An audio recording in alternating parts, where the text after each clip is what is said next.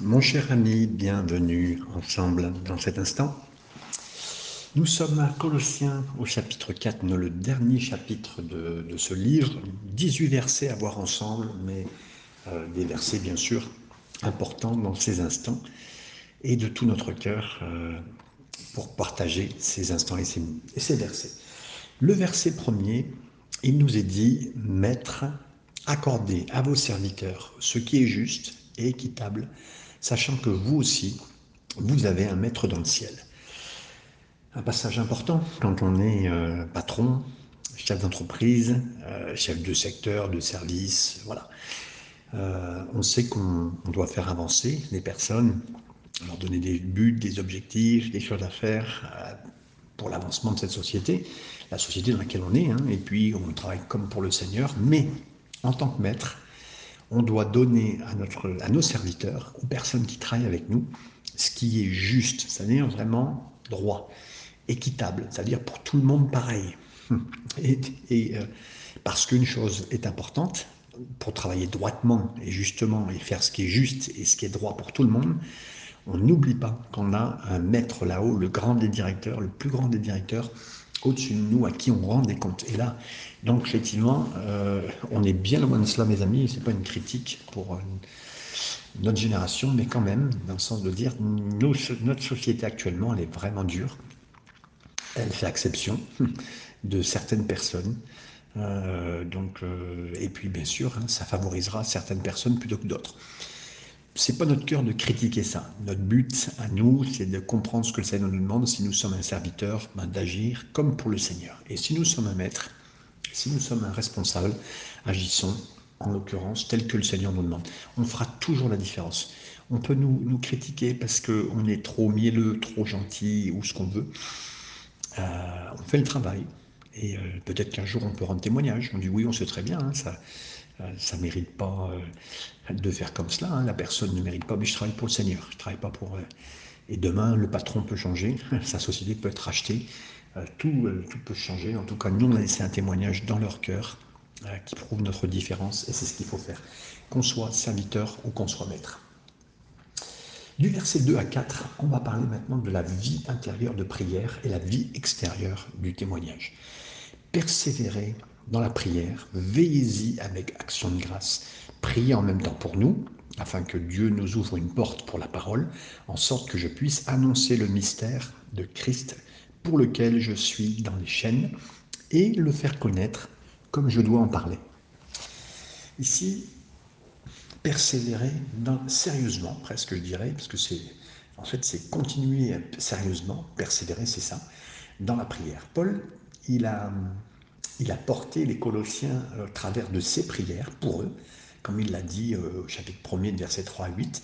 Mais maintenant, euh, leur vie et leur ministère doivent continuer à prospérer, mais en étant qu'ils soient vigilants, qu'ils soient sérieux dans la prière, que ça inclut qu'eux-mêmes soient des gens de prière. Et là, j'aimerais vous interpeller si un jour vous pouvez remercier Dieu pour ceux qui ont prié pour vous et vous envoyez le bénéfice de la prière.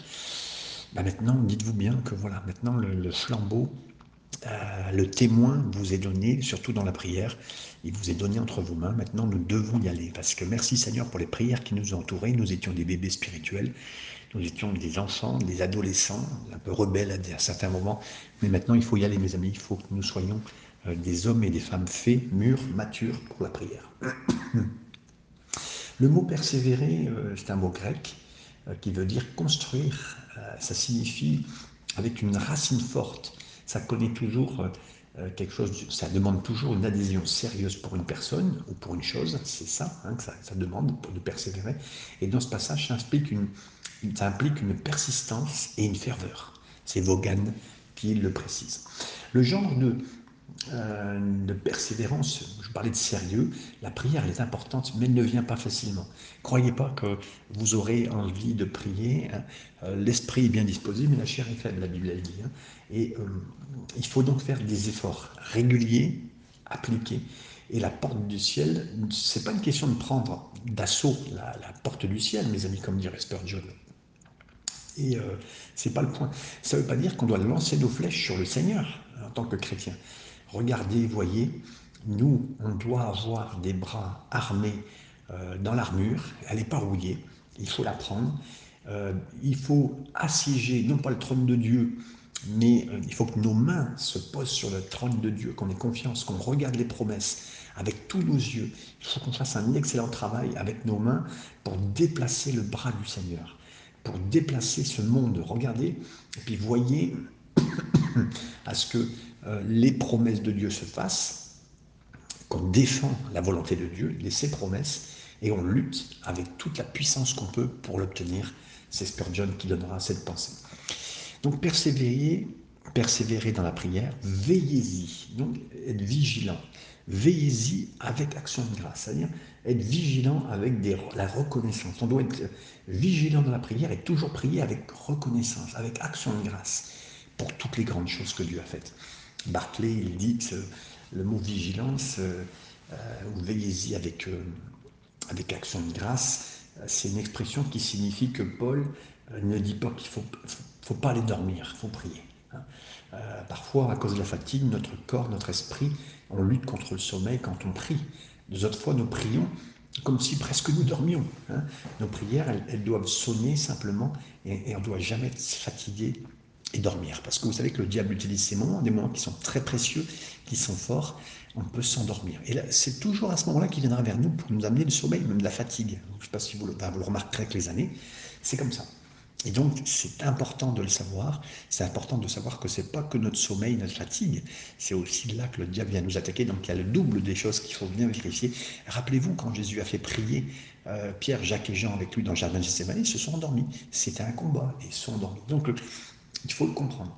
La prière, elle doit être mêlée avec de la louange. Euh, les puritains dans, à la Nouvelle-Angleterre, ils, commençaient souvent des temps de prière très forts, même des semaines de prière, d'abord premièrement avec une journée d'humiliation, une journée de jeûne, une journée de prière, jusqu'à ce qu'ils aient eu ce journée de jeûne, d'humiliation de prière. Enfin, il venait comme euh, quelqu'un qui, est, qui euh, comme dans un gouvernement en tant que représentant devant le Seigneur, et, faisait... Euh, des, actions de grâce, des remerciements pour tout ce qu'ils avaient et ils demandaient en même temps. Donc c'était vraiment l'action de grâce qui est privilégiée ici. Et là, la connexion avec l'action de grâce, ça peut suggérer qu'il y a un triple rythme d'intercession. Intercession, on surveille les réponses de prière et on donne des actions de grâce pour les, réponses au moment quand elles apparaissent, et même celles qui ont déjà apparu euh, dans le présent et dans le passé. Certains disaient, et puis si ça peut vous aider mes amis, d'avoir un carnet de prière avec des sujets qu'on note dans une petite ligne, et puis on fait des petites cases au fur et à mesure pour prier, pour dire on a prié tel jour, tel jour, on fait un petit carré, on le remplit, puis voilà, vous savez comme les prisonniers faisaient sur les murs des prisons pour compter le nombre de jours, c'est pareil, à part que nous c'est pour la prière, c'est pour les sujets, jusqu'à temps que le Seigneur nous exauce. Pendant ce temps-là, il nous dit, donc, prions nous aussi, apportons en prière. Euh, il nous dit, priez aussi pour nous. Paul, il est vraiment humble, c'est un homme de Dieu. Il demande, lui, pour la prière. Il est prié pour nous. Paul demande la prière pour ses besoins personnels. Ils étaient nombreux, hein. mais euh, voilà. Et alors on dirait, bah oui, dans prison, il va demander pour qu'on sorte de prison. Non, non, non, non, non.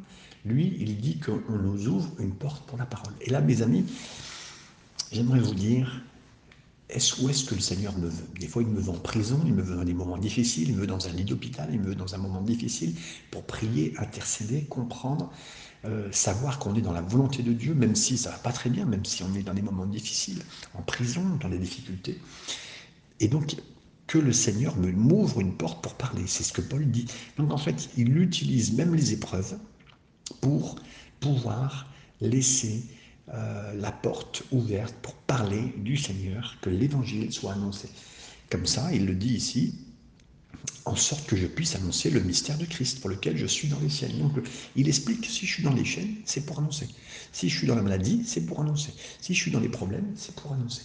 Hein, donc, voilà. Et Robertson commente les mots euh, et dit comme je dois en parler, c'est magnifique, c'est la prédication de Paul à ses auditeurs, c'est la plus belle des prédications, c'est de parler du Seigneur dans les moments difficiles. Mes amis, j'ai remarqué une chose. Je peux prêcher facilement. J'aimerais vous dire, euh, par la grâce du Seigneur, j'ai appris, ça s'apprend à prêcher. On peut prêcher. Et tous les pasteurs peuvent prêcher. Ceux qui sont appelés au ministère peuvent être prêchés. Par contre, savoir parler et témoigner du Seigneur dans nos problèmes, ça c'est autre chose. Et là, nous sommes tous des prédicateurs dans nos difficultés pour le témoignage du Seigneur, et ça vous correspond, mes amis. Donc si vous avez besoin, vous aussi, vous avez besoin de prière. On a lu ce qui s'agit de la prière, maintenant voyons la vie de témoignage, versets 5 et 6. Conduisez-vous avec sagesse envers ceux du dehors et rachetez le temps. Que votre parole soit toujours accompagnée de grâce, assaisonnée de sel, afin que vous sachiez comment il faut répondre. Donc là, on doit marcher dans la sagesse pour ceux qui sont à l'extérieur. C'est-à-dire, la vie chrétienne ne se vit pas seulement dans le placard de la prière, mes amis. Hein. On n'est pas enfermé là. Euh, il y a un christianisme qui est très pratique hein, et qui est habile et qui parle sagement vers ceux qui sont à l'extérieur. On peut avoir beaucoup à faire dans la prière, mais on a beaucoup à faire aussi avec ceux qui nous entourent. Et donc là, on doit donner une parole toujours avec de la grâce. Hein. les récits de la conduite et de la croyance chrétienne, euh, à l'époque, étaient en circulation. Euh, c'était important que certains chrétiens, ne soi-disant, n'aient aucune couleur, euh, ne, ne, rejaillent pas sur les autres, et restent un petit peu très mous pour parler aux autres. Pas du tout. On a une vie de prière et on a une vie d'implication, on parle bien avec les autres, on croit la prière, on aura un même visage avec les gens, on les bénira, on leur fera du bien. Et il nous est dit, même laissez votre discussion, votre discours être toujours avec la grâce. C'est-à-dire les mots grâce ici, hein, euh, en grec, c'est un double sens. C'est comme la grâce de Dieu, comme la grâce humaine. C'est-à-dire que voilà, pleine de grâce, comme la, la grâce de Dieu, comme la grâce humaine. Hein. Dans les écrivains classiques, euh, on utilisait ça. Et là, maintenant, on est là avec un genre de sel dans ce qu'on fait. Vous savez, quand euh, moi, j'aime bien les frites salées, pas les frites sans sel, mais les frites salées. Pour bien boire euh, et bien manger mes, frites salées, il faut boire une bonne bière tranquille ou un bon coca, et on mangera bien tranquillement nos frites. Mais sans, sans boisson, ça sera compliqué parce que ça donne à boire.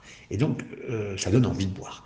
Donc, effectivement, notre message doit donner envie aux gens de boire de l'eau de l'esprit, du vin de l'esprit, euh, de, joie. Et ça, ça doit les pousser, mes amis, que notre cœur soit amené à pousser les gens. Donc, on doit être plein de sel, de grâce dans ce qu'on dit, dans la façon dont on s'approche. Et là, il nous a dit que vous sachiez comment vous devriez répondre à chacun. Paul, il croyait que les chrétiens, ils avaient une réponse avec une vérité biblique qui travaille, qui communique des réponses à ceux qui sont à l'extérieur, qui ne sont pas croyants. Hein. Euh, Barclay, il pense que votre discours soit toujours avec un charme gracieux, quelque chose qui charme, qui assaisonne le sel de l'esprit, afin que vous sachiez la bonne réponse à donner à tous les cas. Hein. Et on doit s'efforcer de cultiver ce don d'une conversation agréable, mes amis, et sage. Hein. Ce monde aura toujours une mauvaise conversation. avant, euh, les gens euh, ne se parlaient plus disait bonjour, on, partageait du temps. Euh, j'ai toujours un ami qui m'a toujours fait rire quand il parlait aux gens, qu'il aimait parler aux gens. Euh, dans le Nord, on aime parler, mais mes amis, il faut qu'on remette ça en place parce qu'il y a de moins en moins de gens qui parlent, les gens ne se parlent plus. Pourtant, ils communiquent beaucoup par Internet, ils communiquent de plus en plus à plein de gens, mais ils ne parlent pas. Et donc, nous, on doit utiliser ça pour la, prière, la présence de Dieu. Merci Seigneur pour la présence de Dieu dans la prière, maintenant la présence de Dieu dans nos communications avec les gens pour pouvoir amener ces pensées bibliques, ces choses fortes, même si ce n'est pas une pensée biblique, mais notre amour pour ces gens, doit les aimer. Et merci Seigneur pour les deux, c'est-à-dire le placard de prière où on est et la vie publique, dans la vie quotidienne. On pourrait dire ici, Paul y complète vraiment sa lettre et ce qui est apporté à chacun. Versets 7 à 9. Tichik, le bien-aimé frère et fidèle ministre, mon compagnon de service dans le Seigneur, vous communiquera tout ce qui me concerne. Je l'envoie exprès vers vous pour que vous connaissiez notre situation et pour qu'il console vos cœurs. Je l'envoie avec Onésime, le fidèle et bien-aimé frère qui est des vôtres. Ils vous informeront de tout ce qui se passe ici. Donc Tichik, apparemment, les chrétiens colossiens ne savaient pas qui était Tichik, et donc c'est Tichik qui va transporter cette lettre. Il vous donnera des nouvelles de moi en plus de cette lettre qui est importante, qui est explicative en tant que chrétien pour bénir cette, famille et les gens qui sont là. Donc voilà. Euh, apparemment, Epaphras avait apporté la, nouvelle, la bonne nouvelle à Colosse, par, à Paul, à Rome, hein, Colossiens 1 chapitre 1 verset 7. Il est parvenu à Colosse, mais Paul, il a envoyé Tichik au lieu d'Epaphras. Tichik, il est mentionné aussi dans Acte 20, verset 4, comme un des, hommes qui est venu avec Paul de la province romaine d'Asie à Jérusalem pour porter l'offrande à ces croyants qui étaient des chrétiens nécessités de Jérusalem et de Judée. Cette référence à c'est presque mot pour mot identique à Éphésiens 6, 21, 22. il était un porte-parole de la lettre aux Éphésiens aussi, euh, comme celle-ci, et c'est Bruce qui en a fait la, comment dire, la mention de cette personne. On revient à la fin de ce passage où on nous parle de Onésime, le fidèle. Encore une fois, un, frère fidèle, bien aimé. Onésime, c'est un esclave. Et ceux qui connaissent l'épître à Philémon, on parle dans cette épître de d'Onésime. Il s'était enfui, il était en contact, contact avec Paul à Rome, et là, Onésime, il est devenu chrétien. Un assistant qui était devenu dévoué à Paul, son histoire, s'est poursuivie dans la lettre de Philémon. Hein. Et Paul aurait pu dire à Onésime, ah, l'esclave échappé, pardon, que je vous renvoie à son maître. Non, au lieu de cela, il dit, c'est un frère fidèle et un frère bien-aimé. Vous savez, les chrétiens colossiens, ils, ont, ils devaient savoir qu'Onésime, maintenant, c'était un d'entre eux. Et là, mes amis, il n'y a pas de barrière entre nous. Il y a pas d'un, on ne vient pas d'un milieu, on ne vient pas d'une race, on ne vient pas de qui que ce soit. J'étais avec un ami euh, pasteur dans les derniers jours, d'origine étrangère, dans le milieu, euh, quand je dis d'origine lointaine, étrangère, dans sa famille, parce que lui, il est français, on va dire. Hein. Et, euh, mais, et, je me rends compte hein, que parmi les pasteurs, parmi les églises, il y a des différences. Il y a des différences. Il y a des différences avec des étrangers. Hein. Si c'est un pasteur franco-français blanc, facilité. Et mes amis, on ne doit pas être comme ça. On doit pas être comme ça. Et là, je parle de, bien sûr, on pourrait parler de, quelqu'un. Euh, moi, je l'ai vu dans le milieu pastoral il y a quelques années quand même, une certaine différence. Ce frère, cette sœur, euh, que ce soit un chrétien, un pasteur, voilà, c'est un étranger. Hein. Nous, les Français, on est bons. Voilà. Et ça, ça peut être les Français comme d'autres. Hein. C'est pas du tout lié à, seulement notre culture ou à seulement une dénomination. C'est en général. Alors que Dieu nous aide à bien avancer dans ce sujet qui est très important. Versets 10 à 11. Aristarque, mon compagnon de captivité, vous salue, ainsi que Marc, le cousin de Barnabas, au sujet duquel vous avez reçu les ordres. S'il va chez vous, accueillez-le. Jésus, appelé Justus, vous salue aussi. Ils sont du nombre des circoncis et les seuls qui y aient travaillé avec moi pour le royaume de Dieu et qui aient été pour moi une consolation. Donc la salutation de ces trois amis fidèles juifs de Paul. D'abord Aristarque, il était macédonien de Thessalonique, c'est un compagnon de voyage de Paul avec l'apôtre quand il était euh, saisi à Éphèse, hein, acte 19-29.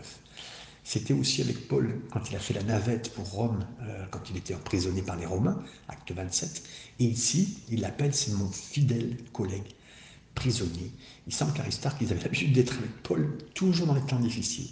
Et merci Seigneur qu'on ait des gens, que vous ayez des personnes, ça peut être un proche familial, ça peut être un proche un frère, une sœur qui, voilà, il y a des gens qui resteront toujours et qui seront toujours là dans les moments difficiles. Euh, certains suggèrent qu'il se fait l'esclave même de Paul afin de voyager avec lui pour être là. Vous savez, c'est quelqu'un qui est toujours avec vous. Euh, il doit jouer ce rôle-là, il doit acheter ça, il doit faire ça pour vous, il, va le faire. Et là, merci Seigneur pour ce beaucoup, ce nombre de personnes. J'aimerais vous dire d'ailleurs, les lettres de Paul sont significatives, on compte une centaine de personnes, des amis, des proches de Paul. Euh, un jour, il dira, hein, tous m'ont abandonné, ça c'est clair, je ne rentre pas dans les détails de cette phrase, mais on compte dans toutes les lettres de Paul une centaine de personnes différentes. Et j'aimerais vous dire, un serviteur de Dieu doit avoir des amis doit se faire des amis, doit être proche de certaines personnes. Moi, j'ai toujours été proche de ceux qui servent le Seigneur. C'est toujours été mon cœur. C'est une grâce de Dieu. Ça vient du Seigneur. C'est pas de moi. C'est pas mon cœur qui est comme ça, mes amis. C'est une grâce de Dieu. Mais voilà, trouvons les amis, ceux qui aiment le Seigneur, ceux qui travaillent. Et, et tous ceux que Paul parle, c'est des gens qui servent Dieu, du royaume de Dieu. Moi, je suis. Vous avez amené des chrétiens. Je suis très content. Je suis heureux de les rencontrer. C'est ma famille. Mais dans les chrétiens, s'il y a des gens qui servent Dieu, il y a une, notion plus proche avec eux. Et si c'est leur vie entière pour le Seigneur, eh ben, il y a encore plus de proximité parce que je regarde leur cœur. Je sais que c'est beau et c'est pour le Seigneur. Donc voilà, il dira ça. Ensuite, il dit, il parle de Barnabas. S'il vient vers vous, euh, accueillez-le. Alors là, on connaît l'histoire de, de Barnabas, son cousin, c'est Marc, Jean-Marc. Et ça s'est mal passé. Il y a eu un voyage missionnaire, le premier voyage missionnaire, et Jean-Marc était venu avec. Et en plein voyage, alors que Paul et Barnabas étaient ensemble, euh, Marc, Jean-Marc a abandonné tout le monde du jour au lendemain. Il a mis tout le monde, euh, pouf, on devait compter sur lui, on comptait sur lui pour le voyage. Il a tout le monde, euh, voilà. Paul n'a rien dit, mais la soirée suivante, Jean-Marc est revenu parce qu'il a, bon, comme s'excusant, mais voilà. Et Paul a dit non, non, moi j'en veux plus. Et là, Barnabas a dit mais non, c'est comme c'était quelqu'un de sa famille, mais c'était avant tout le cœur de Barnabas qui était quelqu'un, un consolateur, quelqu'un qui favorise ce genre de situation. Il a dit, mais non, récupère-le, sois bénissant avec lui, prends-le en prenant le Puis ça s'est mal passé. Si bien que Paul et Barnabas ont dû, ils ont eu une dissension, donc un moment assez fort entre deux. Hein, il y en a qui disaient, il faut le prendre, l'autre, il faut pas le prendre, mais t'es pas croyant, on va se disputer fortement avec ça. Ils ont dû se séparer, ils ont dû se séparer. qui avait raison? Les deux, mes amis. Paul avait raison, on ne peut pas nous laisser tomber comme ça. Et Barnabas avait raison, il faut le reprendre. Et plus tard, donc en fait, ça a fait, au lieu d'avoir une, grande équipe, il y a eu deux plus petites équipes, mais ils ont multiplié le travail. Et des fois, Dieu utilise des choses comme ça pour pouvoir multiplier le travail. Ça, c'est un petit point. Je referme la parenthèse. Maintenant, Paul revient et Paul a avancé dans son cœur. Maintenant, Paul dit maintenant, faites-lui un bon accueil. Avant, il aurait eu et Paul a évolué on sent Paul évoluer. Il identifie Marc avec des relations. Il semble que les Colossiens savaient qui était Barnabas, mais maintenant, grâce à la réputation, hein, d'autres voyages, mais là, euh, dans les des actes, mais là, il nous rappelle que euh, faut continuer et il n'y a personne qui a une histoire incomplète, même quand il y a une erreur dans son chemin chrétien. Et là, mes amis, qui que vous soyez, il y a peut-être une erreur dans votre parcours chrétien, au début, au milieu, à la fin, vous méritez d'avoir la deuxième, la troisième, la quatrième, la cinquième chance par la grâce du Seigneur, autant où le Seigneur le fera. Et là, il l'a fait pour Marc, Jean-Marc. Ça s'est bien passé. Ensuite, on parle de Jésus qui est appelé Justus. Cet homme, on ne sait pas grand-chose par rapport à son nom. Il a été compté parmi quatre hommes qui étaient des consolateurs avec Paul qui a fait du bien, euh, qui étaient sous sa garde au moment de la garde romaine, hein, dans, son, procès euh, devant César. il a été un réconfort. Merci Seigneur. Bon, c'est pas toujours les mêmes qui nous réconfortent, mais à chaque fois le Seigneur a un réconfort pour nous. Que ce soit euh, qui que ce soit, que ce soit un prédicateur au travers de la Bible, euh, de la, euh, sur la prédication sur Internet, que ce soit quelque chose qu'on lit, il y a toujours quelqu'un qui peut nous bénir. Et Paul, il était un moment très difficile après l'émeute juive qu'il a vécu sur le, le, mont du Temple. ben là, et ben là, il a retrouvé quelqu'un qui l'a béni. Et, c'était, c'est des, citoyens pour le royaume de Dieu euh, qui, sont, qui sont là. Et comme le verset 11 le disait, il a travaillé avec moi pour le royaume de Dieu et qui était pour moi une consolation. Donc là, une consolation. Voilà, merci Seigneur pour ces gens. Ils ne seront pas toujours là, mais pour cet instant-là, ils ont été une consolation. Et c'est ça qu'ils gardent, mes amis. Des fois, on passe par des moments tellement d'épreuves, on oublie sur ce chemin ce qu'on a eu comme consolation. Et merci Seigneur pour les, les personnes qui nous ont consolés. Versets 12 et 13. Epaphras, qui est des vôtres, vous salue, serviteur de Jésus-Christ. Il ne cesse de combattre pour vous dans les prières, afin que, parfait et pleinement persuadé, vous persistiez dans une entière soumission à la volonté de Dieu. Car je lui rends le témoignage qu'il a une grande sollicitude pour vous, pour ceux de la Odyssée, pour ceux de Hierapolis. Vous vous rappelez que on parle des deux villes qui sont ici. Hierapolis et Laodicée, c'est sur la lettre qui s'est écrite plus tard à cette ville, dans l'Apocalypse. Hein. Mais ces trois villes sont très liées. Donc, euh, Epaphras, il travaille toujours avec ferveur pour eux, pour les Colossiens, dans la prière. Il y avait une prière acharnée. Merci Seigneur. Sachez, ce qui est important, mes amis, c'est parce que euh, pour moi, la chose la plus importante, c'est que Paul le souligne, prier pour les chrétiens. Il y a des gens qui prient pour les chrétiens, des gens qui comprennent que c'est la prière. Ils ne discutent pas, ils ne cherchent pas un nouveau plan, ils ne cherchent pas une nouvelle tactique, ils ne cherchent pas une nouvelle réunion. Euh, non, ils prient pour les chrétiens. mes amis, qui que vous soyez, si vous avez le cœur lourd sur, sur une situation, sur une église, sur un ministère, sur un mouvement, si c'est lourd sur votre cœur, transformez-le en prière. Prenez ça à cœur. Si Dieu met sur votre cœur, parce qu'il y avait des faux enseignements, il y avait des dangers de faux enseignements à Colosse. Eh bien, Epaphras, il priait pour les chrétiens colossiens pour qu'ils soient parfaits, complets dans la volonté de Dieu. C'est une prière qui est merveilleuse de prier comme ça, mes amis. Ne, ne, balancez pas sur Internet comme certains le font. Moi, j'ai même des pasteurs qui sont capables de vous dire les faux enseignements, les faux ceci, les faux cela. Mes amis, s'il y avait autant d'acharnement à prier, mais mon Dieu, j'aimerais vous dire, le diable, il aurait peur. Donc, revenons à la prière, mes amis. Revenons à la prière, revenons à la prière fervente. Mes amis, et je prie là, je, prie pour tous mes frères et sœurs africains qui ont découvert plus fortement que nous, les Européens, que les pays développés. Euh, pour certains, excusez-moi, c'est pas de, vous baisser de quoi que ce soit, mais la prière, elle vient. J'ai vu des frères et sœurs africains qui ont été des exemples pour moi d'intercession. Allez-y, priez. Priez pour nous. Euh, priez pour nous, forcez dans la prière, apprenez à prier. Quelqu'un, mettez, il faut mettre ce, ce fardeau sur le cœur de plusieurs. Et ça va le faire, mes amis. Et là, je veux croire que oui, on arrête de parler, on arrête de montrer, on arrête de, dire sur Internet, de parler, critiquer tel ou tel pasteur, priez. Quand vous aurez assez prié, vous saurez assez parler. Mais pour l'instant, prions dans le domaine qui est le plus important euh, et surtout de faire cela. Et Paphras, il a été, euh, voilà, il a été vraiment avec cette force euh, dans ces instants il a combattu, il a été parfait, il a persisté. Vous persistiez dans une entière soumission à la volonté de Dieu. Et je vous rends témoignage qu'il a une grande sollicitude pour vous, pour ceux de. Donc là, pas seulement une personne, mais il y a un grand zèle. Et Paphras, il a bien prié, il s'occupait bien, mes amis. Et là, si vous vous dites, euh, quelqu'un occupe-toi de moi, ben, c'est la prière en premier. Il y aura certainement euh, peut-être des choses, mais il y aura peut-être du retard, mais la prière sera le plus important. Verset 14. Luc, le médecin bien-aimé, vous salue, ainsi que Démas. Alors Luc, le médecin bien-aimé, on sait que c'est aussi l'auteur du livre des actes, c'était un médecin. Maintenant, pas les médecins de notre époque, hein, parce qu'à l'époque, un médecin, c'était souvent un esclave. Il connaissait des choses, mais c'était un esclave. Mais on voit, bien sûr, que euh, nous voyons aussi que les œuvres de Luc, hein, c'était un état d'esprit plus scientifique, plus analytique.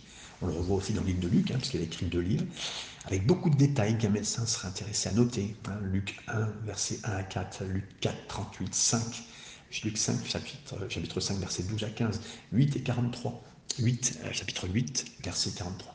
Luc était à Rome pour délivrer un document. Il avait récemment terminé l'évangile de Luc. Il avait fait le livre des actes. C'était probablement un ensemble de rapports hein, qu'il avait fait vraiment euh, voilà, en expliquant aux Romains aussi pourquoi Paul se tenait devant le tribunal de César pour toute l'explication aussi. Et puis, on arrive à, à, Démas. Démas, c'est un personnage important, euh, parce que il y a, ici, il n'y a rien de positif qui est dit sur Démas, il n'y a rien de négatif non plus, mais Démas, on sait que, comme la Bible elle le dit, euh, Démas, il a quitté. Il a quitté. Il a quitté parce qu'il a aimé ce monde et il est parti. Hein. il a quitté, il est allé à Thessalonique et là, il a quitté même la croyance. Et je suis sûr que. Voilà. Et on voit un petit peu pourrait voir une étude de dégénérescence, euh, de la, perte d'enthousiasme et un échec dans la foi. Euh, c'est important de se dire, mes amis, euh, merci Seigneur, on est devenu chrétien, on continue avec le Seigneur, on marche avec le Seigneur, on peut même être un serviteur. Et là, mes amis, on peut manquer le but, on peut quitter. J'aimerais vous dire, je crois profondément à ce que nous faisons à chaque jour ensemble. Je prends du temps et certains me disent merci pour le temps, parce que je prends effectivement euh, une, heure et demie par jour, deux heures pour faire ce travail. Mais je pense, parce que je crois, d'abord à titre personnel pour moi, me faire du bien, mais je crois aussi que, comme les anciennes euh, trains à vapeur, on mettait du bois. Et le travail du bois qui est mis dans la machine à vapeur produit, bien sûr, le mouvement.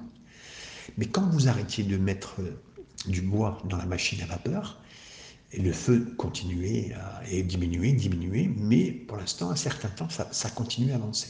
Ça continue à avancer jusqu'à s'arrêter. Le point est celui-ci, mes amis, mettons encore de la parole dans nos cœurs, la parole de Dieu dans nos cœurs. Revenons-y, cherchons-y, parlons Seigneur, laissons-le nous interpeller, nous parler, faire avancer. Et c'est ça et laissons-le travailler nos cœurs, faire avancer. Et pas nous dire, ben ouais, mais je connais, ça fait 30 ans, 40 ans, des années que je suis chrétien, j'ai vécu ça. Merci Seigneur pour les expériences d'hier. Moi, j'ai eu de très belles expériences dans, ma, dans mes années hein, avec le Seigneur, les premières années, les années suivantes. Aujourd'hui, les années sont plus difficiles, mais dans cette épreuve, j'ai vu le Seigneur, j'ai découvert un diamant plus profond, plus beau, plus merveilleux, un, Dieu qui sauve, un Dieu qui pardonne parfaitement et qui aide ses serviteurs, même dans les moments les plus difficiles. Et je sais ce que c'est. Comme Paul pourrait dire en prison, j'ai bu sa main et j'ai confiance. Euh, voilà, et c'est exactement ça. Donc je remercie le Seigneur. Mais Démas, malheureusement, a, quitté. Il a préféré un moment parce qu'il n'y avait plus ce bois, il n'y avait plus cette ferveur, il n'y avait plus ce zèle. Donc euh, retenons bien euh, ces choses.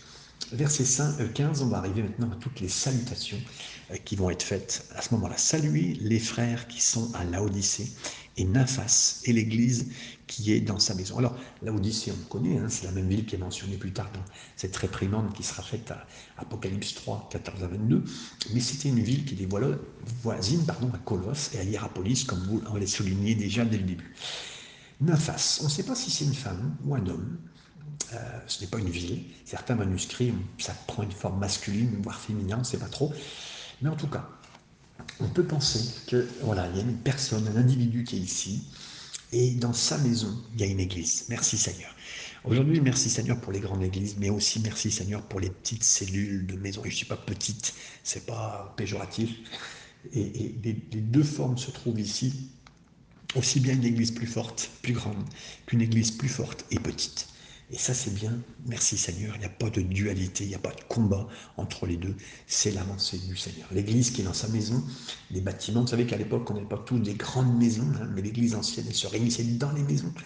Et il n'y avait pas beaucoup de maisons, la maison n'était pas grande, mais il y avait un cercle dans la maison, une personne qui priait de communion ecclésia, une plus grande communion dans la ville pour permettre, et même pour des commencements, et pour faire les choses et pour apporter énormément. Verset 16, lorsque cette lettre sera lue, aura été lue chez vous, faites en sorte qu'elle soit lue aussi dans l'église des Laodiciens et que vous lisiez à votre tour toutes celles, à votre tour, celle qui vous arrivera de Laodicée. Donc là, est-ce que maintenant cette lettre va être lue? Donc là, euh, il y avait un, un moment important. Vous savez, le dimanche matin, qu'est-ce qu'on étudie, mes amis? Qu'est-ce qu'on avance? Quel est le message? Là, on pourrait dire, ben oui, ce message de Colossiens, c'est une série euh, qui peut être lue. Merci Seigneur. Et puis demain, on pourra lire une autre série, avoir une autre étude. Euh, c'est un moyen pour, pour l'apôtre d'enseigner ces églises. Et je dirais aujourd'hui, on doit revenir. C'est pour ça que vous et moi, on étudie euh, ce qui était dit dans l'époque. Hein. Et puis, on nous dit aussi, sans aucun doute, il y a une autre lettre qui est envoyée à l'Odyssée. Maintenant, lisait. Est-ce que ce n'est pas du tout la lettre de l'Apocalypse, hein, c'est sûr et certain. On pense que c'est une lettre qui n'a pas été reconnue de façon canonique, ça veut dire qu'on n'a pas reconnu ce qu'on a reconnu, c'est pas que c'est une lettre qui n'était pas biblique. Euh, il y avait sûrement des points qui étaient très précis pour l'aide de l'Odyssée et qu'il pouvait bénir seulement Colosse et l'Odyssée. Donc le Seigneur a, voulu qu'on la lise. Mais elle n'a pas été voulue, gardée par le Saint-Esprit pour toujours et pour nous. Donc là, moi, je fais confiance au Seigneur. Vous savez, Dieu est assez grand, le Saint-Esprit est assez grand pour mettre de côté un livre ou pour le retirer. Et, là, euh, c'est pour un enseignement global hein, il y a des gens qui disent dans la Bible, il y a des livres qui ont été retirés. Non, il y a des livres qui n'ont pas été reconnus. Dieu est assez grand pour avoir mis 66 livres dans sa parole. C'est lui qui a choisi 44 euh, auteurs différents. J'ai confiance au Seigneur, mes amis. Donc euh, c'est lui qui a fait, c'est lui qui défendra. C'est pas à nous. Il y a des gens qui voudraient toujours remettre en cause l'histoire, ce qui a été fait, la façon dont ça a été géré. Non, j'ai confiance en Dieu. Et euh, et il se peut qu'aujourd'hui la lettre de l'Odyssée est manquante, mais le Saint-Esprit est assez grand pour la ramener s'il y avait besoin. Elle n'a pas fait partie, elle ne fera pas partie. Et j'ai confiance dans le Seigneur pour tout cela et sa bénédiction. Verset 17, la suite. Et dites à Archip, prends garde au ministère que tu as reçu dans le Seigneur afin de bien le remplir. Archip avait un intérêt particulier, il avait un mot court qui lui est donné, dans, une autre lettre qui mentionne Archip, hein, dans Philémon chapitre 1 verset 2, qui a une église dans sa maison. Là aussi, on lui demande de bien faire ce que le Seigneur lui a demandé. Et mes amis, c'est quoi? Qu'est-ce que le Seigneur, la question qui pourrait te poser à toi comme Archip, qu'est-ce que le Seigneur t'a demandé? Est-ce que tu dois être pasteur d'une maison? Tu dois être un ancien? Est-ce que tu dois être quelqu'un qui veille sur quelqu'un d'autre, sur une famille, sur quoi que ce soit? En tout cas, ce que tu as à faire, fais-le. Remplis bien ce que le Seigneur t'a demandé. C'est ça le point qui est donné ici. Il dit à Archib de bien faire ce qui est à faire, de bien accomplir ce qui est demandé au verset 17. Hein, prends garde. Là, tu fais attention à ce que tu as reçu. Dites-lui, hein, prends garde. C'est probablement euh, dans la lettre qui été lue, hein, parce qu'il devait être là, il venait de temps en temps à, ce rassemblement, il s'occupait d'autres personnes. Il y a une solennité, il y a une responsabilité d'accomplir son service. Et j'aimerais vous dire, j'aimerais me dire, je dois accomplir mon service jusqu'au bout. Qu'est-ce que le Seigneur m'a dit? Euh, Aujourd'hui, moi, je sais que je suis en attente. Et donc, je reste en attente tant que le Seigneur me dit, il connaît tout. Pour vous, c'est pareil, mon frère, ma soeur, si tu as ton travail à faire parmi l'homme de Dieu, mais fais-le. Et c'est pas un frère qui te reculera, qui t'enlèvera, qui te retirera ce que tu as à faire. C'est lui, le Seigneur, qui t'a dit, fais-le, fais-le. Et, accomplis bien ce ministère, prends garde à ça. Il est donc probable que ces paroles de l'apôtre, ils transmettent pas de censure, mais plutôt destiné à le remuer, à être persévérant, à l'encourager dans le travail, sûrement peut-être parmi des fausses doctrines et des faux enseignements, hein, mais qu'importe. Allez, archive pasteur, euh, tu t'appliques à tenir compte du ministère que tu. Conclusion, verset 18. Je vous salue, moi, Paul, de ma propre main. Souvenez-vous de mes liens afin que la grâce soit avec vous. Merci Seigneur. Ici, voilà, il dit salutations de ma main. Il écrit, euh, dicté sous les lettres personnelles. On sait qu'il avait un souci pour écrire, sûrement à cause de sa maladie ou à ses yeux, puisqu'il en parle euh, dans plusieurs lettres. Hein, il a dit Seigneur, j'ai prié plusieurs fois pour qu'il me retire ce mal des yeux, mais voilà, il n'a pas, pas permis. Donc il a fallu souvent qu'il ait un secrétaire. Là, il l'a fait de lui-même. Mais il dit Souvenez-vous de quoi? De mes chaînes. Je suis là dans les problèmes. Priez pour moi. Il avait demandé plusieurs fois. Hein, il dit Souvenez-vous de moi. C'est incertain pour moi d'avoir tout ça. Euh, je vais passer mon cas devant le tribunal de César. Ça se terminerait, on le sait, par l'exécution.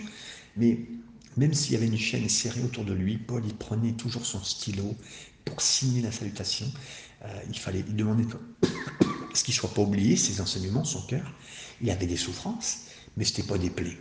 Ce n'était pas, des, blessures pour l'arrêter, mais au contraire, il voulait que tout ce qui soit même dans les problèmes de ce qu'il vivait soit utilisé pour bénir, faire du bien, mieux comprendre, avancer et bénir tout ce.